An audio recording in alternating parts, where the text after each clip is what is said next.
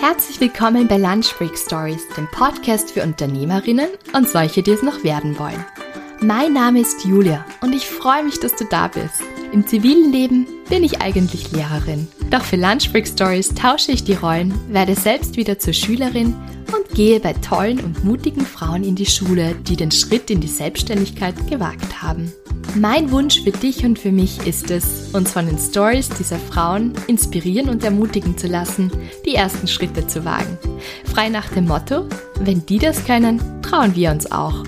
Und besser auf neuen Wegen hin und wieder stolpern, als in alten Pfaden auf der Stelle zu treten. Also worauf warten wir noch? Los geht's!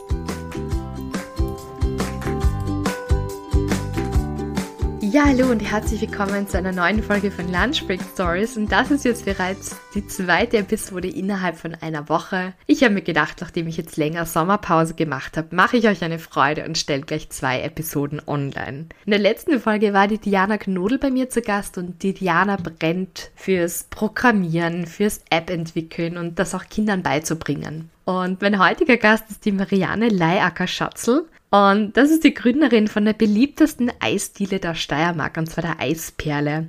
Und was mir so unglaublich viel Spaß macht an Lunchbreak Stories ist, dass ich so viele tolle Frauen kennenlernen darf und auch einfach so ihre Leidenschaft zu spüren. Es sind alles total unterschiedliche Frauen. Wie gesagt, die Diana programmiert, die Marianne kreiert Eis und trotzdem was alle eint, ist diese Leidenschaft und diese Begeisterung für das, was sie tun. Ich hoffe, dass euch das auch ansteckt. Die Marianne hat schon als Kind Eis geliebt und hat sich immer, wenn der Eisbecher leer geschleckt war, gewünscht, dass da magisch irgendwie gleich noch mehr Eis drinnen ist und sie gleich von vorne wieder loslegen kann. Dieser Kindheitstraum ist in Erfüllung gegangen, indem sie vor vier Jahren die Eisperle gegründet hat. Mittlerweile hat sie vier Eisdiele in Graz und ist bereits das dritte Mal in Folge ihre Eisdiele zum beliebtesten Eissalon in der Steiermark gekürt worden. Viele von euch, die in Graz leben, haben bestimmt schon einmal ein Eis von der Eisperle gegessen. Aber wer steckt eigentlich dahinter? Wer kreiert diese tollen Eissorten und lasst die so lustige Namen einfallen. Und da schauen wir heute ein bisschen hinter die Kulissen und die Marianne gewährt uns da ein bisschen Einblick und ich hoffe, ihr lasst euch einfach von ihr begeistern und mitreißen. Ich finde es total ja,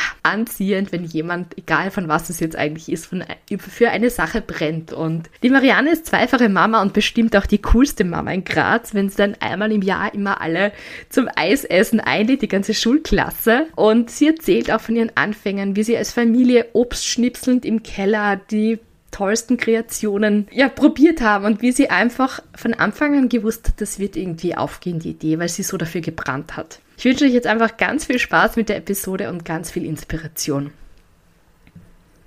Ja, hallo Marianne, ich freue mich total, dass ich heute bei dir sein kann und möchte zuerst einmal gratulieren. Ihr habt ja gerade wieder den Preis zur beliebtesten oder besten Eisdiele in der ganzen Steiermark gewonnen, das dritte Jahr in Folge, wenn ich mich richtig informiert habe.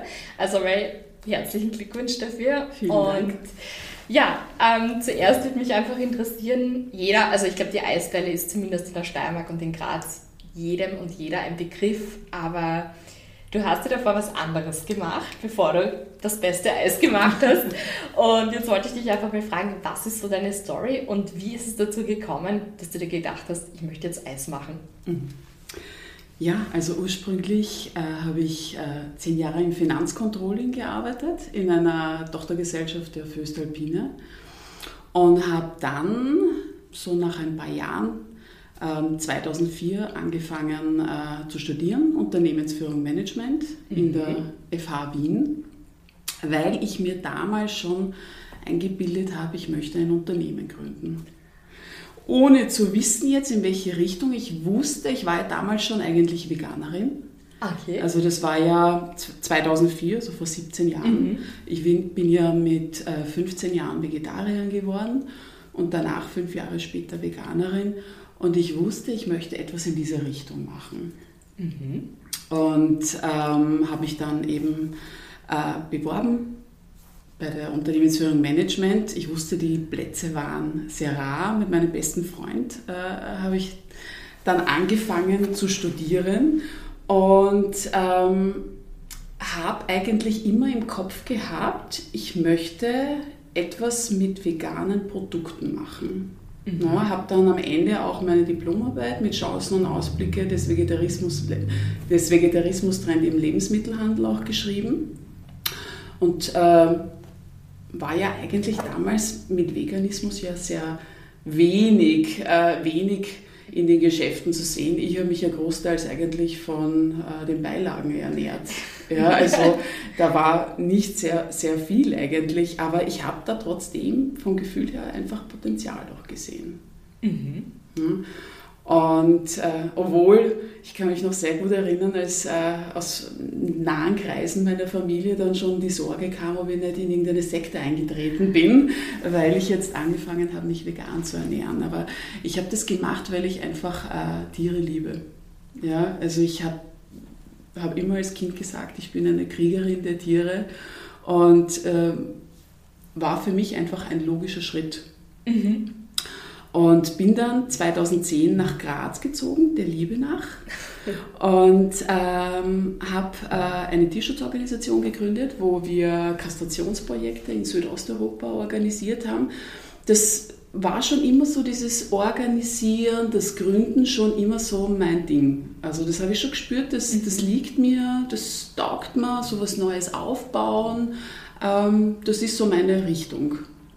Und ähm, wurde dann schwanger, dann kam meine erste Tochter auf die Welt und habe dann äh, schon meinen Businessplan geschrieben, wo ich ähm, etwas mit äh, gesundes, veganes Fastfood machen wollte. Ich habe dann vorher im Zuge meines Studiums sehr viele Businesspläne geschrieben ähm, und habe den so langsam schon zu Ende geschrieben und habe mich dann mit einem Spitzengastronomen getroffen und wollte mal so hören, was er dazu sagt. Und er hat mir dann in diesem Gespräch eigentlich von seinen Plänen erzählt. Er möchte veganes Fastfood in Wien aufbauen, ganz groß, national und international und eines Tages äh, auch in Graz und ohne dass er weiß, was ich überhaupt vorhabe. Ähm, und ich fand sein Konzept einfach besser durch, durchgedacht. Er war, er, er hatte mehr Wissen, was Fleischalternativen anbelangt. Er war da einfach viel weiter. Und ähm, das hat so ein, einige Tage mal sitzen müssen. Und eines Tages hat mir dann äh, mein Mann hat mir dann erzählt, er hat ein tolles Gespräch mit einem Kunden gehabt, der vertreibt äh, Eismaschinen und beliefert Eisdielen. Und das war so für mich wirklich Schlagwort. Okay. Also das war so, ja, vegan, ich lebe in Graz, da ist hier nichts, da ist so viel Potenzial und ja, warum mache ich das nicht? Das, keine Ahnung, wie man Eis macht, wirklich keine, aber ich kann es lernen. Ich kann es lernen und ich wollte es lernen. Ja. Und äh, das war eigentlich der Moment, wo ich gesagt habe, ich gründe eines Tages die Eisperle, damals noch nicht als Namen definiert ja. und das war 2012. Ja. Und dann habe ich eben diese Firma kontaktiert und habe gesagt, ich würde gerne eine Eismaschine ausborgen äh, für unbestimmte Zeit. Ich brauche einfach äh, Zeit, um zu experimentieren und die haben glücklicherweise wirklich Ja gesagt und äh, ich habe dann in meiner Garage, also es ist Platz geschaffen und es war kalt da unten, sehr kalt ähm, und äh, habe ähm, hab dann angefangen eigentlich wirklich Eis zu machen. Einfach mal, einfach tun, einfach tun und äh, wurde dann aber noch einmal schwanger.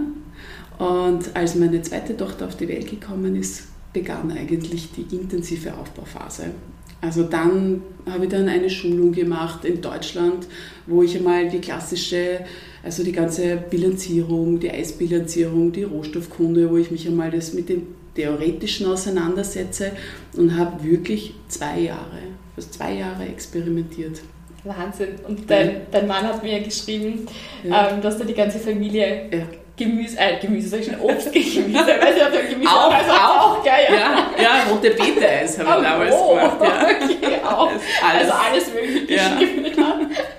ja, das stimmt. Das heißt, das stimmt. Wie, wie sind dir da die Ideen gekommen? Hast du, hast du schon äh, weiß ich nicht, warst du bei Orten, wo es gutes Eis gegeben hat und du hast gesagt, okay, das würde ich gerne so ähnlich auch machen, mhm. nur auf vegane Art und Weise oder wie, wie sind dir die Ideen dazu gekommen, ja. zu diesen tollen Kreationen? Ja, also grundsätzlich ja, nach dieser Ausbildung haben alle Schüler dann äh, von diesem Lehrer ein, ein Rezeptbuch bekommen und äh, der hat dann gesagt, so, hier habt ihr die Rezepte, äh, ihr könnt jetzt eine Eisdiele eröffnen. Und äh, ich habe mir gedacht, ja, wenn wir jetzt alle das Gleiche machen und ich nur auf vegan, dann ist es ja nichts Besonderes. Und ähm, ich wollte aber was Besonderes machen. Ich wollte wirklich was ganz anderes machen, weil ich immer das Gefühl hatte, äh, da geht mehr. Mhm. Mehr Nuss, mehr Schokolade, mehr Frucht. Ich wollte einen warmen Abgang im Eis haben. Es soll einen angenehmen Abgang haben von der Konsistenz. Also ich wusste nicht, wie ich es mache, mhm. aber ich wusste, wie ich es gerne hätte. Und im Endeffekt äh, meine Mutter sagt mir immer, das war eigentlich eh deine Bestimmung. Ich war wirklich als Kind schon besessen nach Eis. Ich habe mir jeden Schilling, den ich gekriegt habe, bin dann zum Biller gerannt und habe mir dann den Jolly und den Tweenie und was auch immer habe mir gekauft, weil äh, es, egal ob Winter oder Sommer, das war für mich jetzt nicht jahreszeitabhängig. Ich habe Eis immer unfassbar geliebt. Ich war mit meinen äh, besten Freunden, wir sind dann im Winter, im Dezember, ähm, ich bin ja Wienerin, am Gürtel hat die Eisdiele offen gehabt und wir haben uns dann versorgt, weil ich Eis wirklich liebe. Und ähm, ja, und dann habe ich mir sehr viel Zeit gelassen, aber die Challenge war ja neben zwei kleinen Kindern. Ja, genau. das, ist, genau. Äh, das ist ja eine Sache, aber neben zwei kleinen Kindern und meine Tochter ist ja auf die Welt gekommen gerade und ich habe dann wirklich zwei Babyfone mir umgeschnallt und dann jedes Mal, wenn die beiden geschlafen haben, bin ich dann runtergerannt äh, und habe dann Eis gemacht und äh, das war mein Alltag. Mein Alltag war wirklich Kinder versorgen und Eis machen. Und wie hat da dein Umfeld reagiert? Also einerseits unterstützend, dass da alle brav mitgeschnipselt haben. Ja. Und andererseits denke ich mir auch, du hast ja noch nicht gewusst, das wird jetzt aufgehen und das wird die Eisperle werden und es wird einen Preis am anderen abräumen und die Menschen stehen Schlange vor der Eisdiele. Das wusstest du ja zu dem Zeitpunkt, das wusste ja sonst niemand, außer dir auch noch niemand eigentlich. Ähm, wie war das dann, dazu sagen, okay, ich habe es jetzt ja noch nicht gegründet, ich bin in der Experimentierphase? Ja, ich, ich weiß nicht, es war so dieser innerliche Glaube, das wird gut werden, das muss gut werden. Ich war einfach von mir, ich habe hab mir immer gesagt, wenn ich das mache, dann mache ich das zu 100 Prozent. Und ich weiß, wenn ich die Eispelle öffne, dann muss ich überzeugen. Das war so meine innerliche Einstellung und mein Leben war ja immer so dieses Extreme. Entweder auch in der Schule, entweder habe ich nur Fetzen kassiert oder nur Einser. Also ich war nie irgendwo Mittelklasse. Also wenn dann voll. Und wenn dann voll. Und wenn ich mich wirklich einsetze drauf, dann habe ich gesagt, dann muss das wirklich gut werden und ich tue alles dafür. Und das habe ich auch getan. Und das war, es ist ja auch mit sehr vielen Entbehrungen auch verbunden. Ja, also in der Aufbauphase, als ich dann, ich habe dann fast ein Jahr lang überhaupt gesucht nach der Location, mhm. als ich die überhaupt gefunden habe, ähm, die ganzen Renovierungen, wir haben ja die, die Kaiserfeld, also diesen Shop komplett ausgehöhlt und ähm, das war dann wirklich so, dass ich meine Kinder, also ich, um 5 Uhr bin ich aufgestanden, habe sie schlafend gesehen, habe ihnen einen Bus gegeben und in der Früh um 1 Uhr bin ich nach Hause gekommen und habe sie schlafend gesehen. Also das waren, es war eine sehr, sehr fordernde Zeit. Wahnsinn. Wirklich. Und das hat eigentlich mein Mann auch mitgetragen, weil ohne meinen Mann gäbe es die Eisbälle nicht. Ja, das finde ich auch schön, dass du das sagst, weil ja. es ist ähm, nur schwer möglich, oder gar nicht möglich, wenn man Kinder hat und der Partner das nicht mitträgt oder die Partnerin oder. Absolut, und ja. er hat einfach auch an, an, an die Eispelle auch so geglaubt. Also der hat mich so oft ermutigt, weil natürlich als Mutter bist du ja auch immer hin und her gerissen. Also wenn du bei den Kindern bist, denkst du, ich könnte noch was fürs Business machen und das und das und da rattert dir ja nur der Kopf. Und wenn du aber im Unternehmen bist, dann denkst du dir, oh mein Gott, äh, meine Kinder brauchen mich. Also du hast immer dieses Gefühl, nie gut genug zu sein. Ne? Und er hat das bra bravourös, wirklich bravourös gemeistert und er hat mich da sehr unterstützt. Und ähm, als ich dann eben äh, in der Aufbauphase war, da habe ich wirklich nur eine kleine Küche gehabt. Ich habe da wirklich ja nur 15 Quadratmeter gehabt und ich habe ein kleines Team von acht Mitarbeitern. War ja alles, ich habe klein gedacht, zwar im Geiste, groß mit vielen Visionen, aber ich musste ja irgendwie anfangen. Ich habe mir damals einen Eismacher, den habe ich mir eingeladen, der schon 30 Jahre Eis macht und habe gesagt, schau, so, so stelle ich mir das jetzt vor. Und er hat gesagt, Marianne, wenn das wirklich einschlägt, was ich mir für dich wirklich äh, erhoffe, dann kannst du mit deinen Haushaltsgeräten einpacken. Das spielt sich nicht. Ich habe da einen Kühlschrank, einen Tiefkühlschrank, eine winzige Eismaschine gehabt, eine Presse. Und als das Ganze dann wirklich losging, dann habe ich mich an seine Worte erinnert. Das war gar nicht mehr machbar. Ich musste so schnell als möglich Mitarbeiter finden, die mich unterstützen, denen ich vertrauen kann, die ich aufbauen kann, damit, äh, damit ich nicht jeden Tag durchgehend arbeite, weil du schaffst das ja eine Zeit lang, aber irgendwann kann der Körper ja gar nicht mehr mit so wenig Schlaf auskommen. Hast du da irgendwelche Tipps, wie man gute Mitarbeiter und Mitarbeiterinnen findet? Weil ich glaube, das ist für viele, wenn sie dann so in dieser Wachstumsphase ja. sind und sagen, okay, es geht jetzt nicht mehr als One-Woman-Show, ja. ich brauche wen. Hast du da irgendwas, wo du sagst, das kannst du weitergeben oder das oder den Fehler habe ich gemacht oder das würde ich jetzt so machen oder das hat gut gepasst mhm. oder enorm schwierige Frage, enorm, weil wir suchen ja immer gute Mitarbeiter. Ähm, ich habe äh, für mich sicher auch den Fehler gemacht, dass ich einmal immer gebraucht habe, okay, wie weit kann ich dieser Person vertrauen, äh, was kann ich dieser Person zutrauen. Und äh, am Anfang ich habe gesehen, ich habe gearbeitet von Tag und Nacht und ich habe dann ein bisschen auch entscheiden müssen, nicht alle sind so wie ich und ich kann mir diese Arbeitsleistung, die ich an den Tag bringe, nicht erwarten, dass es mein Mitarbeiter macht. Und das war eigentlich ein Prozess, ein Prozess, dieses Teamaufbau, auch wirklich, wer, mit wem komme ich auch gut zurecht mhm. und wo, wo harmonieren wir gut und wo, wo, wo, sie, wo kann sich diese Person auch mit der Eisbälle so gut identifizieren. Ähm, das ist erst jetzt, heute, Jahr 2021 so, wo ich starke Mitarbeiter im Backoffice habe, wo ich eine tolle Produktion habe, wirklich starke Mitarbeiter auch im Verkauf. Das ist heute. Damals war es eine schwierige Phase. Damals habe ich gesucht und dann habe ich gesagt, okay, wer kann mich hinten äh, in der Produktion unterstützen und dann Stück für Stück eigentlich einmal angefangen, Küchenmitarbeiter, Küchengehilfen zu suchen, die dann schnipseln und pressen und alles Mögliche.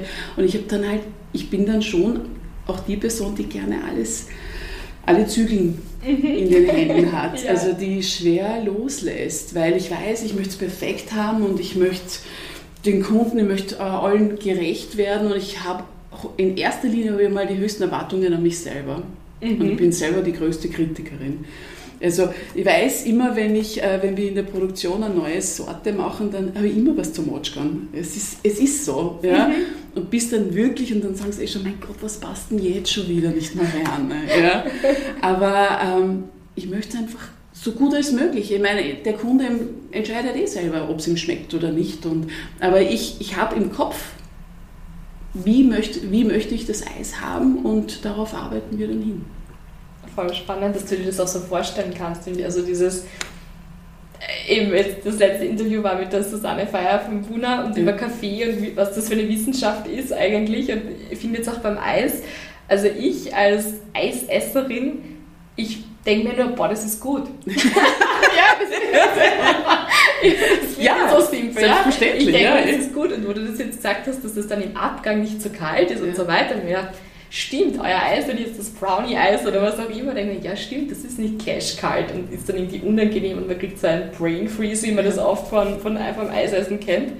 Aber das ist eigentlich, ich finde es total spannend, das jetzt so die Hintergründe Gründe da zu hören als du sagst, was da eigentlich alles für Überlegungen dahinter stecken. Auch jetzt, ich stelle mir das, ich, ihr habt ja wirklich kreative Eiskombinationen. Es ist ja nicht nur dieses klassische Vanilleeis, Erdbeer und Schoko, sondern halt wirklich total spannende Sachen. Ja, es wäre ähm, langweilig. Also ja. nur, ich finde es ja, ja. lange nur, ja. äh, weil ich, ich mag ja auch gerne ausgefallene Sorten. Also ich, ich mag gerne ähm, unterschiedliche. Ich mag gern Cookies äh, und Kuchen im Eis haben und äh, die Kunden lieben das. Ja, ich Wirklich. auch. Also ich meine, ich bin Die lieben das, die lieben und ja. oftmals nehmen die Kunden immer zwei Sorten. Die eine ist sicher und die andere äh, was Neues. Ja, und das genau. wollen wir ja. Die Kunden können probieren und das ist ja das Tolle. Ähm, es gibt ja keine Grenzen. Mhm. Es gibt ja beim Eis, du, im Keller damals habe ich rote Beete-Eis gemacht. Ich habe verschiedene Sachen. Ich habe mich einfach damals auch ähm, durchgetestet mit allem. Ich habe mich intensiv mit den Rohstoffen beschäftigt. Ja, als jetzt normal für meine Kinder würde ich einfach äh, eine Art von Joghurt mit Beeren und vielleicht Ahornsirup und das ist auch eine, eine kalte Creme. Aber wenn es wirklich ein Ei sein soll, na, dann, dann kaut man jedes, jeden, jeden Partikel vom Rohstoff heraus und okay, das ist das und was sind die Trocken, was sind die Feuchtstoffe mhm. und wie will ich es gerne haben. Spannend. Und deine Produzenten und Produzentinnen sind ja alle regional auch, klar? Das, das war wahrscheinlich auch ein ordentliches Durchprobieren, wo gibt es die besten Marillen oder Genau. Das fangen wir jetzt gerade an. Genau. Ja. genau, also wir kaufen wir regelmäßig am Landplatz, also einmal in der Woche und da haben wir unsere Bauern, die uns dann mit, mit Birnen und Zwetschgen und Petersilie und Basilikum und alle möglichen regionalen äh, Ob, äh, Obst und Gemüse äh, versorgen und ähm, mir taugt diese Zusammenarbeit. Ja, also das taugt mir einfach und wenn ich dann oft am Landplatz bin, dann kommen ja total tolle Gespräche heraus. Und ähm, dann kommt ein Einwurf, ja, macht's doch mit Petersilien was und macht, macht's doch bitte mit Birne, äh, Birne Petersilie was. Und da ist auch äh, die Idee gekommen, wo wir dann äh, diese Kräuter auch sehr stark auch in, in mhm. das Eis involvieren. Und ich liebe diese unterschiedlichen, auch ein bisschen herben und süßen Töne, äh, komplett was anderes einfach einmal, es muss ja nicht immer dieser Klassiker sein, unterschätzen auch die Kunden auch sehr. Das denke ich mir, ja. Also ich meine, ich schätze es ja auch. Meine, erst, also meine Tochter hat erst heute ein Eis gegessen, das war Zitrone Salbei und da habe ich mir auch mhm. gedacht, schau, das nimmt sie. Ja. Und hat ihr sehr gut geschmeckt und ich habe gekostet. Also es ist wirklich toll, so diese unterschiedlichen Komponenten, die ich jetzt vielleicht gar nicht so reingetan hätte oder so. Ist ja, genau. toll. Ja. Und ähm, die Kunden haben das wirklich von Anfang an sehr gut aufgenommen. Also ja, muss so sein. es ist wirklich. Ähm, und ich hatte trotzdem äh, immer das Gefühl, das wird gut werden. Das mhm. wird. Ich, ich gebe alles und das war eben damals in der Aufbauphase. Und äh, 2019 haben wir dann Shop 2 eröffnet und ähm, auch damals auch Vollstoff äh, Favorite äh, Ice Cream in der Steiermark geworden. Und 2020 kam Corona. Genau. 2020 kam Corona und das war natürlich auch für uns eine Challenge. Ja, ja. Wahnsinn, aber ich, äh, ich habe gelesen, glaube ich, in der Zeitung, dass ihr dann ja einen Lieferservice habt sich genau. einfallen lassen, relativ schnell dann schon. Ja, also wie war das damals? Das war, ähm, das, Spannend ist ja eigentlich, man bereitet sich ja im Winter auf die nächste Saison vor, du nimmst die Mitarbeiter auf, du schaust, wie können wir uns organisatorisch noch besser positionieren, was planen wir noch, planen wir einen nächsten Shop. Mhm. Und ich habe ja im 2019 ja schon den Mietvertrag unterzeichnet für Shop 3, die Baustelle schon begonnen. Mhm. Und äh, 1. März haben wir unsere Saison eröffnet, total stark und euphorisch. Und ähm, am 13 war dann eine Krisensitzung, weil es ja dann immer realisierbarer mhm. wurde, dass äh, wir schließen müssen.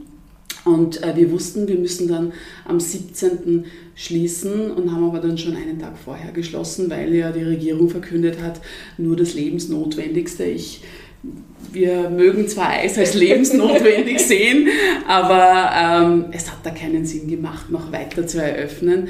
Und wir haben an diesem Tag wo wir geschlossen haben, eigentlich auch sofort auch den Lieferservice gestartet. Ein, einen Tag davor haben wir eben die Krisensitzung mhm. mit dem mhm. Kernteam im Café Kaiserfeld. Und äh, ich war da witzigerweise sehr gefasst und ruhig, obwohl ich eigentlich Existenzängste haben hätte sollen. Ja? Mhm. Aber ist immer so, wenn, wenn wirklich brenzliche Situationen sind, werde ich ruhig. Hast du einen kühlen Kopf? Was du jetzt ja, ja, ja. Also du ja. hast ja in solchen Situationen äh, nur die Chance, entweder du jammerst und, mhm. und, du fällst oder du reagierst und kämpfst. Mhm. Mehr Optionen gibt es nicht. Und du hast, und das war für mich eigentlich eine logische Konsequenz, gut, wenn die Kunden nicht zu uns kommen können, dann kommen wir zu ihnen. Und ist es auch gleich gut angenommen worden? Ja. ja, ist es wirklich. Also ähm, der Ivan, der bei uns äh, und seine Freundin, die haben ja das Eis ausgeliefert, also von, von der Küche dann in die Shops und die haben halt von einem Tag auf den anderen äh, das Eis zu den Kunden ausgeliefert. Und wir wussten natürlich überhaupt nicht kommen, wie viele Bestellungen, ein, zwei, zwanzig, keine Ahnung, aber es kamen hunderte Bestellungen am Tag ein. Und diese abzuwickeln über E-Mail, war spannend. das war spannend. Also da habe ich das natürlich umso mehr noch geschätzt, wie das ist, wenn man wenn ein Kunde in, in den Shop kommt und einfach sich eine simple Eisbox nimmt und ähm, so einfach kann es gehen.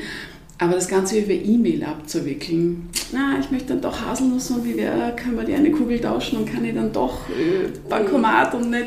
Es ist, es ist einfach enorm aufwendig. Mhm. Und wir haben dann parallel dazu auch schon den Online-Shop aufgebaut, damit das einfach ein bisschen automatisierter abläuft, weil wir auch gar keine Ahnung gehabt haben, wie lange hält dieser Zustand noch an. Aber es war wieder dieser Überlebensmodus. Du bist in diesem auch am Funktionieren. Ich hatte ja zwei Kinder, mein Mann mhm. ist selber Unternehmer. Das heißt, wir hatten keine Betreuung, keine Oma, ähm, hatten zwei Kinder zu Hause. Das heißt, wir haben uns dann die ganze Zeit eigentlich abgewechselt. Wir haben für unsere Unternehmen gekämpft, ähm, für unsere Mitarbeiter, weil wir tragen Verantwortung. Mhm. Und hatten zwei Kinder, ein, ein Schulkind, das unterrichtet werden sollte von zu Hause war eine spannende Zeit. Ja, Wahnsinn. Also ich, ich kann nur sagen, also jeder, der das gemeistert hat, auch mit Schulkind und berufstätig und beide berufstätig oder auch wirklich als Unternehmer und Unternehmerin, einen Hut ab. Also wenn man das geschafft hat, dann schafft man, glaube ich, vieles. Das stimmt, das stimmt. Du wächst ja aus, aus diesen Situationen auch heraus. Und ich glaube, diese ganze Aufbauphase, diese, auch bevor ich überhaupt die Eisbälle gegründet habe, dieses intensiv im Keller arbeiten mit zwei Kindern, schlaflos, das hat mich da so wie so ein Holz, das hat mich geschnitzt. Ja, und dann bist du schon ein bisschen auch härter und äh, nimmst diese Situationen besser an. Ich weiß, bei dieser Krisensitzung waren mein, mein Kernteam, die Mitarbeiter, die waren viel beunruhigter, als ich es bin. Ja, also die waren, mein Gott, und was, und was machen wir jetzt, und hin und her. Aber habe gesagt, wir, wir haben diese Möglichkeiten und wir tun das und wir ziehen das durch und wir schaffen das. Wir werden das schaffen und wir haben es auch geschafft. Ja, und ihr habt sogar zwei Shops eröffnet. Genau, ja? genau. 2020. Ja, wir haben, äh, ich suche mir immer diese, genau dann, was wirklich eh schwierig ist, äh, setze ich dann äh, eine Kappe noch auf, weil äh, Shop 3, Shop 3 war ja schon unterzeichnet. Das heißt, es musste vorgehen und dann äh, kam dann zwei Monate später auch Shop 4 und im August sind wir ja noch gesiedelt in eine größere Produktion. Eigentlich in der Hauptsaisonzeit, wo wirklich die Maschinen die ganze Zeit eigentlich nur rennen, haben wir ähm, eine größere, ich habe eine, lange nach einer großen Produktion gesucht, weil in 15 Quadratmetern ist es unmöglich, so viel Eis zu produzieren äh, für vier Shops. Und äh, dann sind wir gesiedelt und wir haben die Situation und das Jahr gut gemeistert. Ja, Wahnsinn. Ja. Wahnsinn. Wie würdest du jetzt sagen, ähm, hat sich deine Rolle jetzt auch verändert? Du sagst, ähm, am Anfang natürlich warst du die, die jetzt alle Züge auch in der Hand gehabt hast, bist du ja noch immer. Aber wie kann man sich das jetzt vorstellen? Bist du noch immer dann in der Produktionsküche und düftelst herum? Oder wie schaut jetzt dein Alltag so mhm. aus? Das würde mich interessieren. Ja. Also nie gleich aber ich habe schon am Anfang äh, immer so mit Backoffice mit meinen Damen, wo wir dann immer besprechen, was, was steht an, wie, wie, was planen wir. Die sind dann eher fürs Operative. Ich bin eher die, die immer strategisch auch äh, weiterdenkt. Und ich bin dann sehr oft in der Produktion, also zwei, drei, manchmal viermal in der Woche, wo wir dann die Woche planen, welche Sorten, welche, was ist gerade saisonal, was wollen wir Neues machen. Und das mache das mach ich dann schon gemeinsam auch mit dem Produktionsteam und mit dem Produktionschef, der auch einen sehr guten Job macht. Super. ja. Und äh, dann natürlich auch besuche ich immer wieder die Shops. Ja. Aber es, das Unternehmen wird ja auch immer wieder größer und ich bin eher immer auch am gucken, wie können wir effektiv und effizient auch arbeiten, wie kann die Organisation besser funktionieren. Da habe ich natürlich immer ein, ein Auge drauf und was wollen wir in Zukunft? Wie ist der nächste Schritt? Mhm. Wie ist der nächste Schritt? das war jetzt aufgelegt. Das war aufgelegt. Oder wo also, soll es noch hingehen? Welche ja. Träume hast du noch? Oder was darfst du auch schon sagen oder kannst du, magst ja. du sagen? Ja, zu viel darf ich nicht Nein, sagen. Genau, ja, ja. Aber ähm, ja, ich sehe schon noch einige Eisperlen in und in Graz Umgebung. Mhm. Und dann später sicher auch in den anderen Bundesländern. Toll. also ist einmal die Vision. Es fängt ja alles mit einer Vision an. Und das, was ich immer am Anfang auch gespürt habe, ist dieser Hunger. Dieser Hunger nach meinen Visionen zu verwirklichen, meine Ziele zu erreichen. Und äh, das ist eine Leidenschaft, die mich antreibt. Die treibt mich an, besser zu werden, mehr zu, mehr zu erreichen. Und äh, ich selber möchte daran wachsen. Mhm. Ich glaube, anders geht es auch gar nicht. Ja. Also ich glaube, anders wächst man auch nicht. Also ja. würde ich jetzt sagen, von den Interviews, die ich bisher geführt habe mit meinen Unternehmerinnen und Gründerinnen, das, ich glaube, das ist das Gemeinsame oder der gemeinsame Nenner, dieses, diese Leidenschaft und dass man selbst wächst auch und mehr noch das umsetzen möchte. Ja, genau. Und es ist natürlich kein leichter Weg. Es ist kein es ist, aber es ist mein Weg. Es ist kein leichter Weg, zwei kleine Kinder und ein Unternehmen großzuziehen, aber die leichten Wege sind ja nur am Anfang gepflastert. Mhm. Ist so. Ja, stimmt. Hast du noch andere Tipps für junge Unternehmerinnen und Gründerinnen, wo du sagst, das ist etwas, das wünschte ich, das hätte ich am Anfang auch gewusst oder habe ich schon als Ratschlag bekommen? Was könntest du weitergeben noch?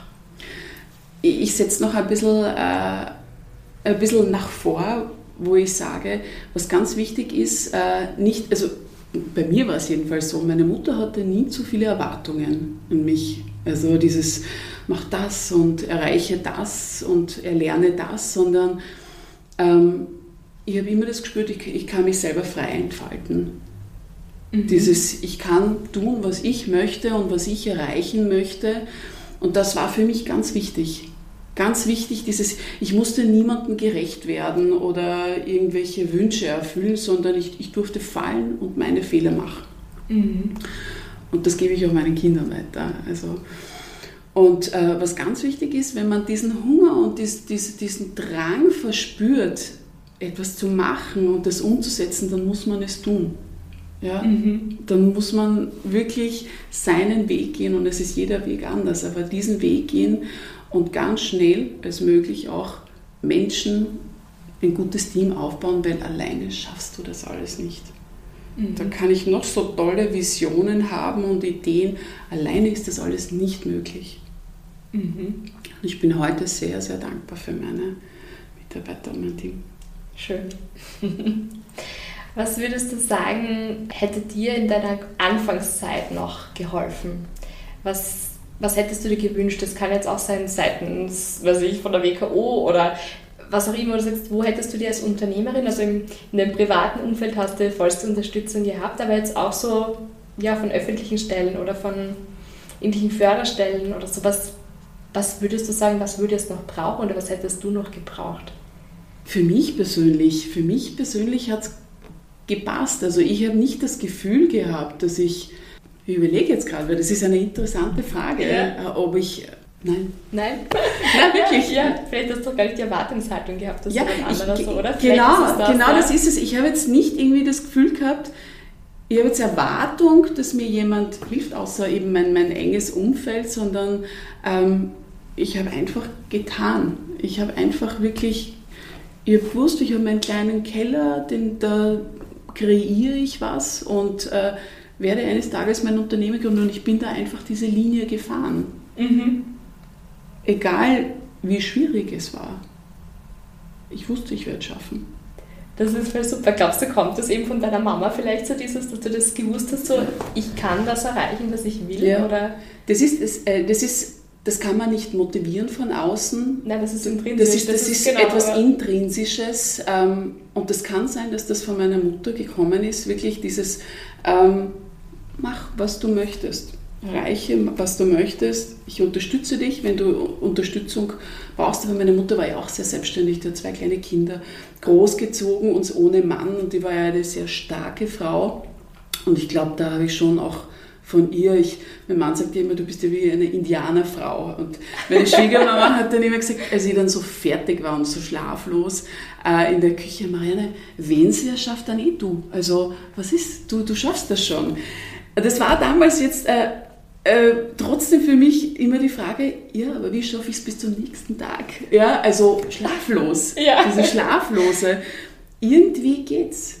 Irgendwie schaffst du schon. Ja, also das ist, weiß nicht, ist das eine Resilienz, eine, eine starke Resilienz? Ich habe immer das Gefühl, egal was kommt, ich werde das schaffen. Mhm. Meine größten Ängste sind immer, meine, dass meinen Kindern irgendwas passiert. Das ist da, wo ich mir wirklich Sorgen mache. Aber ansonsten im Unternehmen denke ich mir, ich gebe alles. Ich gebe 100 Prozent und weiß, dass ich auch abliefern muss. Das ist meine Erwartung auch. Mhm. Und dann wird das auch gut gehen. Ja, finde ich voll cool. Ja. Super. Genau, was mich auch noch interessiert, und ich weiß nicht, wie das jetzt ins Interview rein tue, ja. aber was hast du mit dem ganzen Eis dann gemacht, wenn du ja. jeden Abend ja. Eis produziert jeden hast? Abend. Ich habe alles verteilt. Ich habe immer, okay, was ich, ich, Es war mir zu schade, ja. es war mir zu schade, es wegzuschmeißen, weil ich habe ja dann von Anfang an wirklich, ich habe immer geschaut, gute Rohstoffe, dass ich die finde. Mhm. Gute, tolle, ich habe italienische Piemont, äh, Piemont Haselnüsse gekauft und tolle Pistazien. Ich, das waren ja teure, wertvolle Rohstoffe. Teuer, ja. Und ich habe wirklich meine ganze Nachbarschaft beliefert mit Eis. Alle mit einem Fragekatalog. Ja, ich wollte einfach unbedingt wissen, ah, und da gab es ja von, von super toll bis geht gar nicht und dann wie die Konsistenz, wie ist der Abgang, wie ist die mhm. Intensität.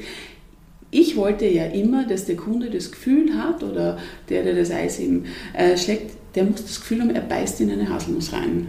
Er, er beißt in eine Schokolade, er, mhm. er, er hat eine Himbeere im Mund, genauso intensiv soll es sein. Mhm. Das war, und ich habe mich ja vorher ja wirklich durchgeschleckt. Ich habe ja wirklich, ich war in Amerika, ich war in Deutschland, äh, ich war in Italien, ich habe in Österreich extrem viele Eisdielen wirklich probiert und ich wusste, okay, so ist es und wie möchte ich es haben. Mhm. Eine cool. Marktforschung. Intensive Eine, Marktforschung.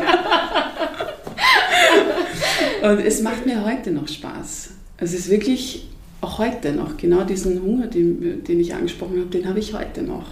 Es mhm. macht mir heute und ähm, ich gehe, ich komme ins Büro und denke mir, ja, was, was kann ich wieder machen? Was kann man mhm. wieder umsetzen? Ich empfinde, und genau das ist es ja, wenn man etwas machen darf, was einem Spaß ja. macht, was einen antreibt, dann hast du nicht das Gefühl, ich arbeite jetzt, sondern du machst das, was dir Spaß macht. Und das kann ich einfach auch nur weitergeben. Wenn du das findest, was dir Spaß macht, hast du nie das Gefühl, jetzt arbeite ich. Stimmt. Ähm, und das hat mich auch, weil, weil du ja geschrieben hast, wer inspiriert dich? Ja? Ähm, das hat mich bei meinem Mann auch inspiriert, weil der ist auch jemand, der geht am Montag ins Büro und sagt, ja, yeah, cool, Happy Monday. Ja, wirklich. Wirklich, wirklich voller strahlend und das fand ich cool, wirklich, mhm. das fand ich super. Und ich habe gesagt, ich werde eines Tages mein Unternehmen gründen und werde das genauso spüren und das tue ich. Ich bin einfach gerne auch mit meinen Mitarbeitern zusammen. Ich tausche mich gern aus. Ich, ich, ich, ich baue gerne neue Ideen und düftel gerne. Das, das taugt mir. Cool. Gefüllt. Das sind viele, viele Ideen, viele Visionen und ähm, Wer weiß. Wer weiß. Sehr gut. okay, danke Marianne. Dann kommen wir jetzt eigentlich schon zum Abschluss. Jetzt muss ich natürlich gleich einmal die erste Frage, die ich stellen muss, ist, was ist dein Lieblingseis? Kannst du das überhaupt sagen? Was ist deine Lieblingssorte? Es ist so schwer. Ja, ich muss das wieder sagen, also ich stelle jetzt die Frage trotzdem. Ja, also ähm, der Nutgang äh, ist definitiv so einer meiner Favoriten. Mhm. Das ist so ein Macadamia-Eis mit gerösteten Paranüssen, Pikanüssen und einer Orangenkaramellsoße. Oh, okay. Die liebe ich. Ja. Das kenne ich noch gar nicht. Ja, das ist wirklich, wirklich gut. Aber alles, was so, wo Cookies und Brownie drinnen ist, also ich liebe diese Cremesachen. Mhm. Und was ich auch immer wollte, ich wollte ja die Nicht-Veganer überzeugen. Ich wollte, weil ich mag zum Beispiel diesen Sojaabgang überhaupt nicht. Ich auch nicht. Ja? Der Hafermilch, aber Soja finde ich genau. grauslich. Ja. Genau. Und ähm, ich wollte, dass die Nicht-Veganer einfach das gar nicht thematisieren. Ich wollte einfach, dass das einfach das Kriterium ist, das ist ein super Eis und das schmeckt und das überzeugt. Und dann im Weiteren, ah, das ist ja auch zusätzlich vegan. Aber das ist dir wirklich gelungen, weil ich bin nicht Veganerin, also ich schaue, dass ich wenig Fleisch und Milchprodukte esse. Mhm. Also ich trinke zum Beispiel meinen Kaffee auch mit Hafermilch und jetzt ja. nicht mit Kuhmilch oder mit Sojamilch. Aber eben das, jetzt gerade beim Brownie-Eis, weil das ist mein Favorit und natürlich viele andere auch, aber ich liebe diese Brownie-Cookie-Sachen. Und man merkt es nicht, dass da jetzt kein keine Sahne drinnen ist oder sich was man sonst halt nimmt, ich kenne mich da nicht so gut aus, aber was man halt vermuten würde. Und ja, genau. Und man geht trotzdem hin und nimmt es und... Ja, weil auch äh, fast 90 Prozent oder 95 Prozent unserer Kunden sind nicht Veganer. Die mhm. kommen nicht hin, weil es vegan oder nicht vegan ist, sondern die kommen wirklich wegen der Qualität. Und das ist auch ein Trugschluss, wenn viele jetzt glauben, veganes Eis herzustellen, ähm, weil es jetzt die Eispelle auch macht, sondern ähm, wir überzeugen ja wegen der Qualität. Und das tun wir jeden Tag aufs Neue. Und wir gehen da wirklich überhaupt keine Kompromisse ein. Und überlegen uns immer sehr gut, welche Rohstoffe verwenden wir. Was steckt dahinter? Ist das Fair Trade? Wer sind die Bauern? Also die ganze Wertschöpfungskette wird mhm. hier durchleuchtet und genau, was sind die Bananen, sind die Fairtrade etc. Also es ist mir einfach persönlich wichtig, wen unterstütze ich hier. Ja. Wow, das finde ich schön. Das ist genau, also ich merke schon auf der Werteebene harmoniert das, weil das, das ist mir auch voll wichtig. Das war, ja, jetzt war, wenn ich die Judith Zotter frage oder eben auch jetzt, weil die Susanne Feier erst vor kurzem auf Land, also in Lunch Break Stories ja. war, ähm, das finde ich total schön, wenn man immer schaut, wer, wer produziert die Sachen mhm. und wie werden aber auch die Menschen, die das herstellen, behandelt und entlohnt dafür. Das finde ich ja total schön. Und wie werden auch die Produkte angebaut? Wird das für gespritzt oder ist das, darf das natürlich wachsen, darf das so lange wachsen, bis es reif ist und dann wird es geerntet oder wie sind die Transportwege und solche Sachen? Finde ich immer ganz spannend. Ja. Ganz wichtig. Und es gibt halt in der Marillensaison Marillen. Dafür gibt es sie später nicht. Mhm. Und das ist mir auch ganz wichtig. Es gibt gewisse Sorten nur zur gewissen regionalen Zeit auch meine Kinder kriegen auch im, im Dezember keine Erdbeeren, außer genau, sie sind gefroren. Auch nicht. Ja, genau. Ja, ja sicher. Was auch super schmeckt. Ja. ja. Aber das ist einfach auch ganz, ganz wichtig, auch woher kommt es, wen unterstütze ich. Ja? Und ich, ich arbeite und kooperiere einfach super gerne mit lokalen Unternehmen. Auch mit Puna. Wir haben ja schon mal ein Puna-Eis auch. Ja, ich habe das ja. gesehen. Ja, ich habe das sogar schon gesehen, dass ihr ein Puna-Eis habt. Ja. Mit Zotter ja auch, oder? Es gibt ja Zotter haben wir auch, genau. Wir haben... Ähm, jetzt äh, ein Pride, also Love is Love Eis auch mhm. produziert. Da haben wir äh, äh, weiße Zotter-Schokolade auch genommen, die wir dann eben in pflanzlichen Farben, mit den unterschiedlichen Farben auch getränkt haben und dann unser Love is Love hergestellt mhm. haben. Ja, cool. ja, das taugt mir. Super. Du hast das jetzt eigentlich eh schon gesagt, werde ich inspiriert, gell? Ein Mann kann man sagen. Ja, seiner, ja. ja. die Frage ist eigentlich schon beantwortet. Ähm, mit wem würdest du gerne mal deine Lunch Break oder Ice Break, wie auch immer, Ice Cream Break verbringen? Bodo Schäfer. Bodo Schäfer, ja. ja. Bodo Schäfer ist ein toller Mentalcoach und Erfolgscoach und äh, würde ich gerne mit ihm ein ein Lunch haben. Ja, ja.